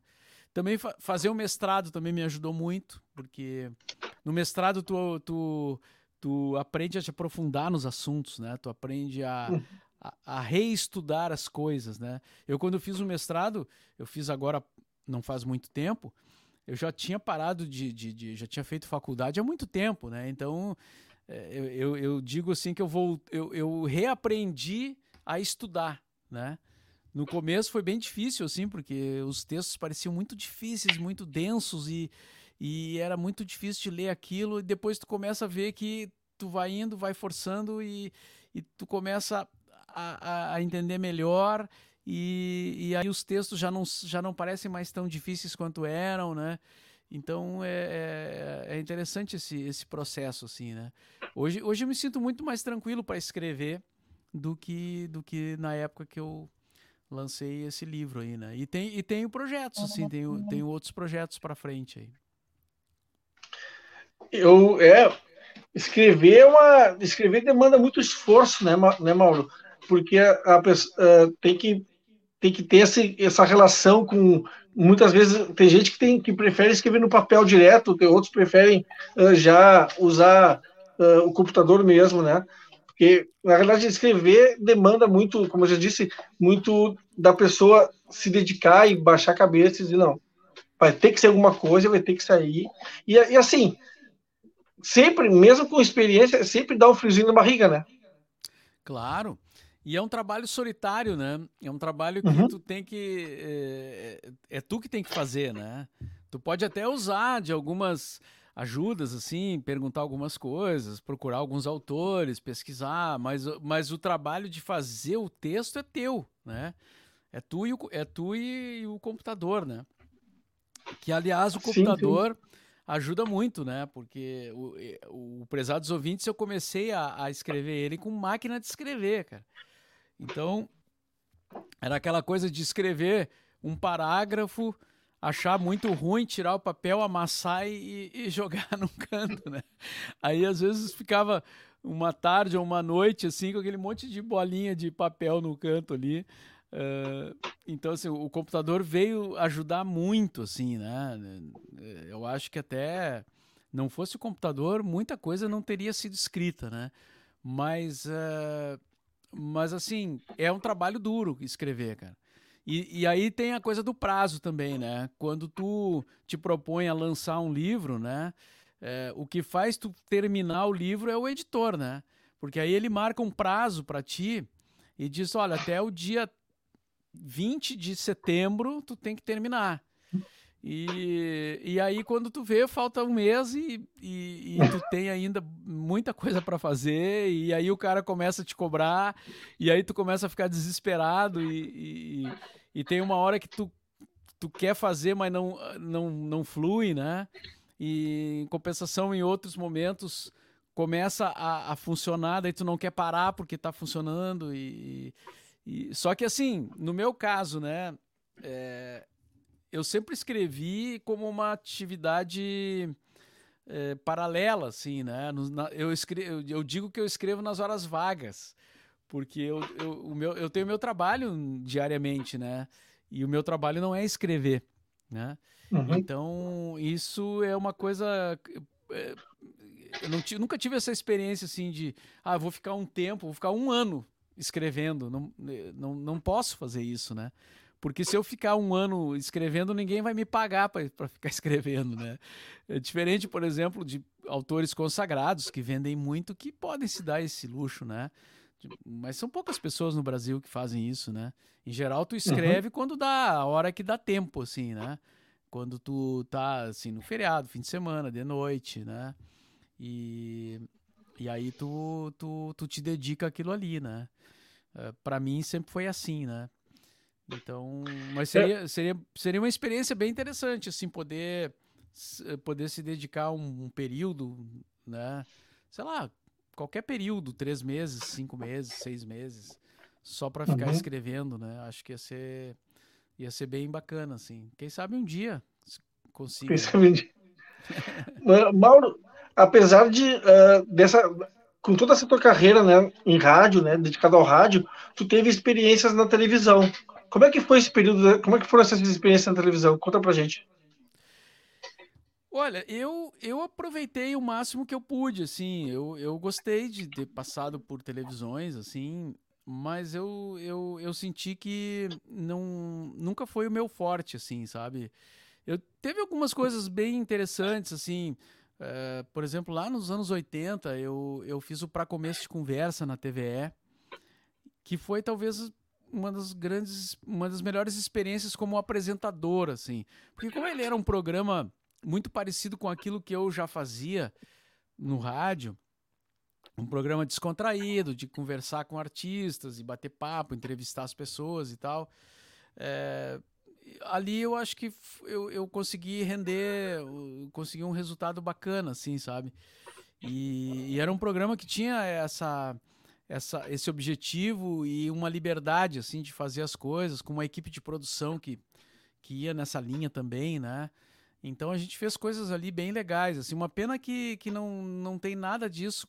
Uh, uh, eu não tenho quase nada disso gravado, né? Tem uma ou outra coisa que se acha por aí, mas assim, a, a gente, fez, a gente fez uns programas bem legais na, na, na, no para começo de conversa e, e nada disso foi arquivado, né? É uma pena.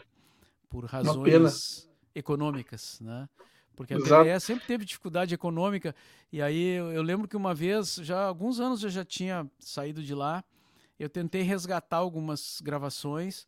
Eu fui lá na TVE e o pessoal me disse: olha, não fica nada porque a gente usa as fitas para gravar uh, coisas atuais, né? Então vai gravando por cima e vai por apagando. Cima. Aí aquilo foi dolorido de ouvir, assim, mas é isso aí, né? É a realidade das, da TV estatal brasileira, assim. Mas assim, eh, depois eu tive outras coisas.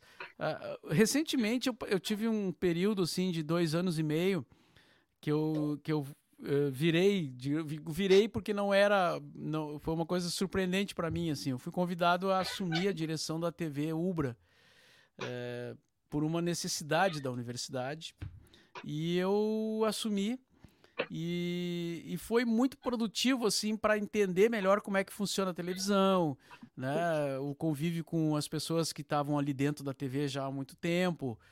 Eu não tinha essa experiência de televisão, mas, é, mas foi muito bom assim ter feito aquilo. É, eu aprendi muita coisa, né, sobre televisão, sobre técnica de televisão.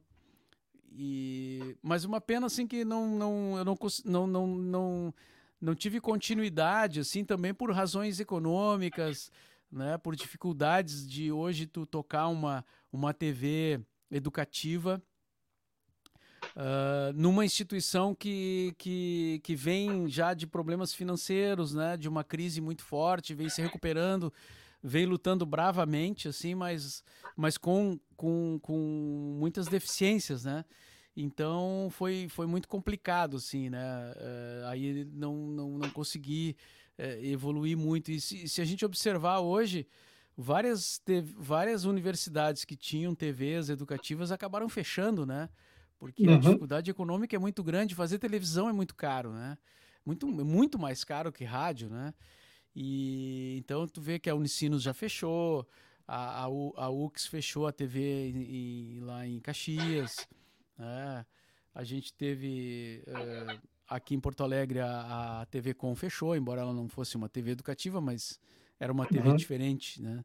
E fechou, quer dizer, então é, é um período muito difícil para essas para esse tipo de, de, de, produção, né?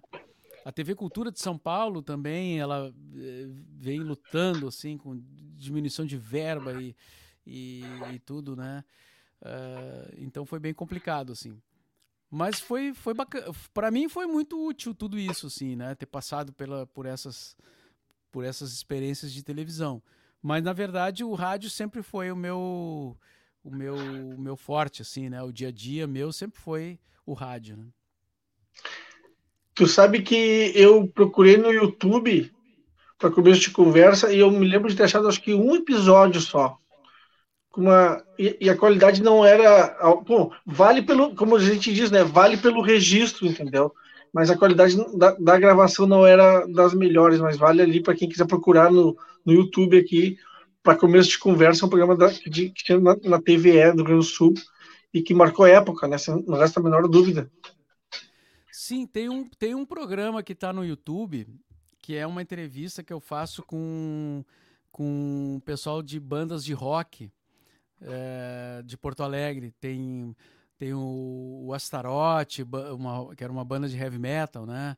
É, uhum. Acho que tinha Frutos da Crise, tinha. Uh, enfim, não lembro agora, mas várias bandas ga gaúchas naquele momento que a gente tocava na, na, Ipanema e tal. E esse programa foi resgatado, ele foi encontrado aí em alguma fita de VHS em algum lugar. Uh, e ele tá, ele se encontra no YouTube. Também tem uma entrevista uh, minha com os replicantes no para começo de conversa. E eu acho que é isso. Acho que eu não uhum. lembro de mais nada assim que, que, que esteja hoje disponível, né? É, é uma pena, né? Mas uma é, pena mesmo. Não, não tem, não tem outras coisas. Eu tenho algumas coisas gravadas, mas do para começo, é, não lembro se tem alguma coisa do para começo. Eu tenho, eu tive também um período rápido assim que eu que eu dois períodos, assim, os dois foram rápidos, né? Um na TV Pampa e um na TV Bandeirantes, onde eu fiz um quadro no, naqueles telejornais, tipo Jornal do Almoço, que tinha meio-dia, assim, uh, tanto na TV Pampa quanto na, na Bandeirantes. Desses programas eu tenho alguma coisa, assim, mal gravado, sabe? É, eu até passei para DVD. É, algumas coisas e mostro para algum, algumas pessoas em casa, assim, para os amigos, mas para a gente dar risada, né? Porque tem umas coisas muito bizarras, assim, né? E, e a imagem é ruim, o cenário às vezes é muito ruim, a roupa é, é, é né? É, era roupa daquela época, né, cara? Então tem umas lá que eu tô com um, um, casaco de ombreira, né? Que era uma coisa que fazia sucesso nos anos 80. E eu nem usava aquilo, mas as pessoas diziam que, que aquilo era legal. Uh, e que aí tinha uma loja que dava as roupas pra gente usar, daí o pessoal me arrumava lá, eu botava aquilo, ficava com aquele casaco de, de ombreira, né? Mas é. Então a gente dá risada hoje, assim, né? Mas são alguns registros muito, muito, muito assim, é, muito é, poucos, na verdade. É, Mauro, se tu encontrasse uh, aquele rapaz que era auxiliar, uh, operador de áudio da Rádio Cachoeira e Cachoeira do Sul hoje em dia, o que tu diria para ele? Ah, uh, hoje em dia é, ah, eu ia falar da saudade, né? Daquela época, que foi uma época legal, assim, uma, era um, uma coisa romântica, né? Como se trabalhava, né? Na, na, no interior, assim, na época do vinil, né? Uh, eu trabalhei com vinil no, no, no, na Rádio Cachoeira, a gente tocava disco. Na, bom, na Ipanema também, né? A Ipanema pegou a chegada do CD já.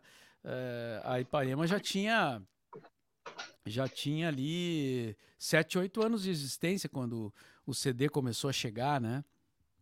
Então, só que na Rádio Cachoeira, eu, além do, do, do da, dos discos de vinil, de música, o, o, os comerciais que a gente tocava também era com vinil. Era aqueles discos de rotação 45, que tinha que trocar uhum. a rotação do toca-disco, né, para poder tocar os comerciais. Então o cara tinha que ter muita agilidade ali, né, pra, ficava o tempo todo assim, né, fazia uma ginástica com os braços o tempo todo, porque não tinha cartucho ainda, né, o cartucho já existia, né? Mas lá a gente ainda não tinha. Então era uma época muito romântica e saudosista, assim, né? A gente. É... eu, tenho, eu tenho contato com algum, alguns. É... de vez em quando no Facebook alguém é, entra em contato, assim, né? Daquela época. Mas bem poucos, assim, né? Teve, teve muito, muitos profissionais daquela época e eu não, não perdi o contato, não sei, não sei o que, que fizeram da vida, assim. Como diz a música do Barão Vermelho, meus bons amigos, onde estão? Sem dúvida. Uh, que conselho tu daria para quem, quem pensa em fazer jornalismo hoje em dia? Rapaz, é uma época tão complicada, cara. É, é uma época bem difícil, sabe? Bem difícil. A gente está vendo jornalismo assim. É... Inclusive, eu gravei um, um, um, podcast que entra no ar amanhã, vocês podem conferir no, no BorbaCast, tá? Vai estar tá, quatro da tarde amanhã ele entra e aí fica disponível lá. Eu fiz uma entrevista, eu, o Edu Mendonça e a Fecris, que estão me ajudando nesse podcast aí, uh, com o Leandro Demore, que é o cara do Intercept, uhum. o site Intercept. que tá, fez as denúncias da Lava Jato, né? E, e, e várias outras, né? E, e aí a gente conversa exatamente sobre, sobre essa questão do jornalismo. Para onde vai, o que está acontecendo, né? E aí, assim, já antecipando umas coisas que a gente conversou ali, né? O que a gente vê hoje é o jornalismo se tornando cada vez mais empresarial, né? Porque as, as empresas de comunicação estão sendo compradas por, por grandes empresários, grandes grupos que não são de jornalismo, né? Se tu pegar hoje é, várias. Uh, bom, tem as que são compradas por igreja, né? Que aí é outra coisa. Uhum. Né? Mas, mas faz parte do processo, né? Mas se tu pegar, por exemplo, hoje o, o UOL, o Folha, é, várias, várias grandes empresas de comunicação é, estão sendo compradas por, por grupos que tem banco, que tem uh, construtora, né? tem construtora de, de, de, de edifício, de, né? Essas, essas empresas que constroem é, casas, edifícios, condomínios e tal, muito fortes, que estão comprando revista, comprando jornal, comprando televisão, né? Então, uh, o, o, aquilo, a, antigamente a gente chamava assim, ah, existe o jornalismo e o jornalismo empresarial. O jornalismo empresarial era aquela empresa que fazia um jornalzinho da empresa. Né? Então, quando tu não conseguia emprego no, no, no, no, jornalismo grandão, tradicional, tu pegava, ia trabalhar num, num, jornal de empresa, né? E hoje as, hoje as grandes corporações de jornalismo estão na mão de grandes corporações econômicas, né? Que não são, que não tem como objeto fundamental o jornalismo. E isso é uhum. preocupante, uhum. porque essas pessoas, elas, é, é, ela, é, esses empresários eles, eles, eles censuram economicamente, né? Eles querem que, é, por que, que eles querem ter uma, uma empresa de comunicação para ter poder de mídia, para falar bem da empresa deles, né? Para não falar mal deles, né? para concorrência, não para isso de informação. É. Ué, congelou? O que, que houve?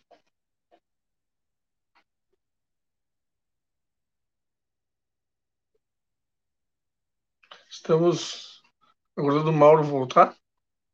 Vamos ver aqui, peraí. Caiu. Vamos aguardar que ele volte. Tava muito legal. Ó, voltou. Vamos lá, Mauro. No finalzinho. Eu estava falando ali é, que Uh, quando, por exemplo, o, o, a Caldas Júnior foi criada, né? É, o Breno Caldas lá, A própria RBS com a família Sirotsky, né? Eles tinham uma intenção de trabalhar com um, uma empresa de comunicação. Então eles eram, é, mesmo que tu tenha críticas à postura política, à postura empresarial deles, eles eram empresas de comunicação. E hoje essas empresas elas estão caindo na mão de empresários que não são da comunicação. E isso não é bom uhum. para o jornalismo, porque esses caras não têm o jornalismo como como, como objetivo. Com finalidade. que com todos os defeitos que ele pudesse ter e com, também com as qualidades, né? Ele era um cara que queria crescer, queria fazer uma grande empresa de comunicação e fez, né? Então, uhum. tu pode ter críticas a eles, mas ele, mas ele vivia para aquilo ali, entendeu? É, havia um orgulho assim de dizer, eu tenho uma empresa de comunicação. O jornalista era um cara, ele era um, um, um, um, cara que trabalhava em prol do jornalismo, da reportagem, da, da, do furo de reportagem, da opinião, né? E hoje isso está tá, tá, tá, tá, tá sendo bem difícil, assim, porque os espaços ficam muito empresariais, né? Muito controlados empresarialmente, assim, né? Então, isso é preocupante, né? Por outro lado, eu costumo dizer para as pessoas, né, que, que tem essa intenção, assim, da mesma forma o rádio, o rádio está passando por dificuldades muito grandes, assim, desde, desde que a, a, o computador e a internet, né, começaram a fazer parte da nossa vida de uma forma é, total, assim, o rádio vem sofrendo. As rádios não têm mais o poder que tinham também. Se tu pegar, uhum. olha o que eram as rádios nos anos 80, cara. Olha o que era a força de uma Ipanema. Olha o que era a força de uma Atlântida. Aquilo era uma uhum. força poderosíssima, né? É, muita gente ouvindo. Se tu pegar hoje o número de pessoas que ouve rádio, caiu muito, sabe? O faturamento caiu muito. Caiu muito o poder e a relevância de uhum. rádios, de televisões e de jornais, tá? Mas por outro lado, tem uma coisa que eu sempre digo assim, todas essas é, isso são formatos, tá? Rádio, TV, jornal são uhum. formatos de comunicação. E o que que importa é a produção de conteúdo. Tem gente produzindo conteúdo maravilhoso na internet e que não está numa RBS, que não está no. Aliás, tem gente muito rica hoje, né? Tem gente com milhões de seguidores, né? Os YouTubers aí, os Felipe Neto e etc. Uh, mas outras pessoas que vêm do jornalismo, que também opta, uh, foram para o lado do, do, do, da internet e que estão com muita gente seguindo eles, né? E alguns, inclusive, que nem querem mais voltar para a mídia tradicional, né? Porque eles têm liberdade, eles fazem o que querem na hora que querem, né? E, tem, e conseguem chegar no público, né? Então eu acho que assim, por trás disso tudo tem uma coisa que se chama produção de conteúdo que vai sempre interessar as pessoas, né? As pessoas querem é, consumir conteúdo. Então, se tu produz conteúdo, cara, tu vai ter gente para te acompanhar, uhum. seja no rádio, seja na televisão, seja na internet. Tá? Então, eu acho que assim, é, o que eu diria pro, pro, pro, pro jovem hoje, assim, te especializa e produz conteúdo de qualidade, entendeu? Porque aí tu vai ter espaço, né? E, e, e sempre quem faz conteúdo Agora mesmo a Magazine Luiza comprou o Jovem Nerd, que eram dois caras que faziam um site, né, um conteúdo de internet. Há 20 anos já eles estão fazendo, hein, cara. Olha o que eles ralaram, né? Fizeram uhum. um Jovem Nerd lá, conseguiram milhares de seguidores, se tornaram grandões no, no negócio. Magazine Luiza foi lá e pá, largou uma fortuna na mão deles e eles venderam e vão continuar produzindo uh, agora né, com a propriedade do negócio do Magazine Luiza e ficaram ricos. Quer dizer, uh, produção de conteúdo. Né? Então, assim, uhum. produzam conteúdo, cara, porque um dia alguém vai olhar para vocês, entendeu? uhum. Seja uma empresa de comunicação ou seja o público diretamente né, te seguindo uh, na internet. E para as empresas de comunicação que uh, que se unam a esses produtores de conteúdo e que produzam conteúdos também para a internet. As rádios têm que produzir podcast, as rádios têm que produzir lives, entendeu? Porque não tem outro caminho. Porque uhum. tem gente que só vê live, só ouve podcast, não vai ouvir rádio. Então tu atinge aquele cara lá, sabe? Se tu fizer um podcast. E tu pode até puxar ele para rádio, se for o caso, né? Ou conviver tudo uh, lado a lado, né? Ou tu faz aquilo e coloca no rádio, coloca num podcast, entendeu? Eu, eu acho que as empresas estão, é, inclusive, lentas nesse processo porque deveriam estar produzindo as próprias rádios, produzindo mais coisas para a internet. Né? Uhum. Algumas estão produzindo mais, já, se, já estão se adiantando, né? E outras nem começaram ainda, né? Então, eu acho que o caminho é, é esse. É, é, eu acho que o rádio não vai acabar, quer dizer, não é que não vai acabar, um dia pode, pode acabar. Assim como acabou o, VHS, acabou o CD, acabou a, o Betacam, entendeu? Muitas acabam os formatos, entendeu?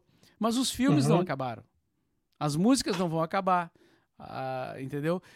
Bom, daqui a pouco o rádio pode acabar? Pode, mas por enquanto não acabou, né? Apesar uhum. de todas as profecias, né? Não, o rádio vai, agora o rádio vai acabar. Não acabou, né? Agora, se ele não se adequar, se ele não, não, não se unir à internet, aí ele corre um risco sim de acabar. Não só o rádio, né? A própria TV aberta, né? Que é Exatamente. Que o, o, é, a TV aberta, a, a, a, TV a cabo, né? Coisas que há pouco tempo era a sensação do momento, não é mais, né, cara? Não é mais. Uhum. Hoje é Netflix, é, é streaming. É... Exatamente. Eu quero saudar aqui o pessoal do chat, saudar uh, a, o perfil Comunicar o Bem Faz Bem, a Maiara Pinto, que comentou muito, muito bom o convidado, o Mauro Edes. Uh, o Leandro Ferrari, que comenta: Boa noite, cheguei agora porque estava vendo a entrevista anterior. Ele estava assistindo a entrevista que eu fiz semana com o Carlos Lopes da Dorsal Atlântica. Ah, que foi claro. super. Foi super bacana, sabe? Legal. Eu tenho tido eu tenho conseguido entrevistados como tu, por exemplo, todos eles até agora, todos foram e todos serão muito pessoas com muito conteúdo, muito muita coisa para contar para gente. Tem sido muito uh, bacana essa experiência. Ah, eu fico e... feliz de poder contribuir, né, e conversar sobre isso. Fico, fico satisfeito de poder de ouvir isso e poder transmitir, enfim, bater um papo sobre a, a experiência que, que a gente teve, né? E ainda, e ainda está tendo, né? No, nesse meio. É, Mauro, Mauro Borba, eu quero te agradecer imensamente por ter ficado com a gente, com a gente até agora e ter trocado essa ideia. Muito obrigado, Mauro. Valeu por ter vindo. Não, beleza. Estou à disposição aí quando precisar a gente combina e porque esse assunto ele, ele é ele é vasto, né? Ele é um Sem assunto dúvida. não termina. Então, Legal. Obrigado pelo obrigado pelo convite. Muito obrigado por ter vindo mais uma vez. Eu quero agradecer a todos e todas que participaram até agora no chat, dizer que amanhã às 15 horas tem o programa Redação JC. Eu e o Cláudio Porto vamos, vamos discutir assuntos, né? Os assuntos mais relevantes da semana que passou e dizer que esse conteúdo também está disponível nas plataformas de podcast. Agradecer então mais uma vez ao público que participou, ao público que do, do chat, quem nos acompanhou nas redes sociais, e dizer que semana que vem eu vou entrevistar no, na edição número 10 o advogado Dimitri Salles. Ele é presidente do Conselho Estadual do Direito da Pessoa Humana de São Paulo. Semana que vem, às 8 horas de 14 de maio, aqui no Bate-Papo Cultural. Muito obrigado a todos. Tenha uma boa noite, bom final de semana. Obrigado, Mauro. Boa noite. Ah, esqueci de uma coisa. Lembrei de uma coisa agora, antes de encerrar. Lembrei de uma coisa. Mauro, nós temos um quadro. Eu sendo do quadro, olha que coisa, né? Do quadro Dica do, Dica do Convidado. Que é um quadro em que tu apresenta uma sugestão de filme ou de livro. Ainda bem que eu lembrei. Cláudio, solta a vinheta aí, Cláudio.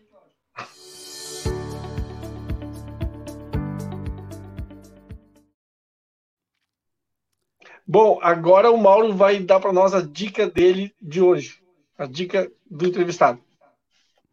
Tá, então eu vou, eu vou indicar para vocês esse livro aqui, tá? Que é que se chama Como a Música Ficou Grátis. Já que a gente falou muito aqui de, de música, de rádio, de internet, é, esse livro do Stephen Witt é, fala do, do fim da indústria, né? A virada do século e o, e o paciente zero da pirataria.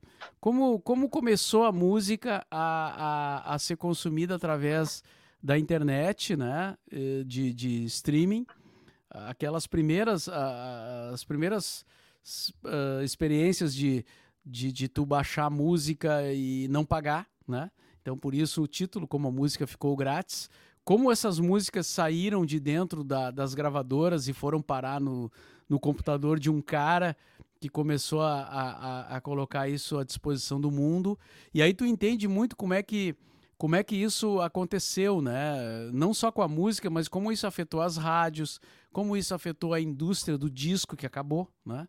Uh, e, e, e, ele é muito bem escrito, né? O cara foi atrás dos caras que fizeram esses primeiros, é, não sei se se diz site, mas primeiro sistema, digamos assim, de colocar músicas lá e disponibilizar para o mundo, que depois virou Napster, virou.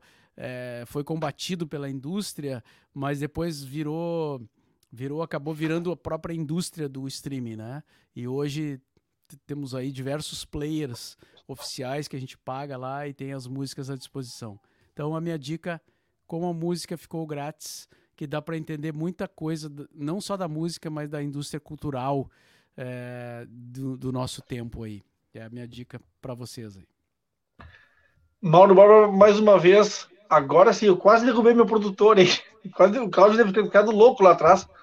Uh, Cláudio, uh, Mauro Borba, muito obrigado e boa noite. Valeu mesmo. Boa noite, até a próxima.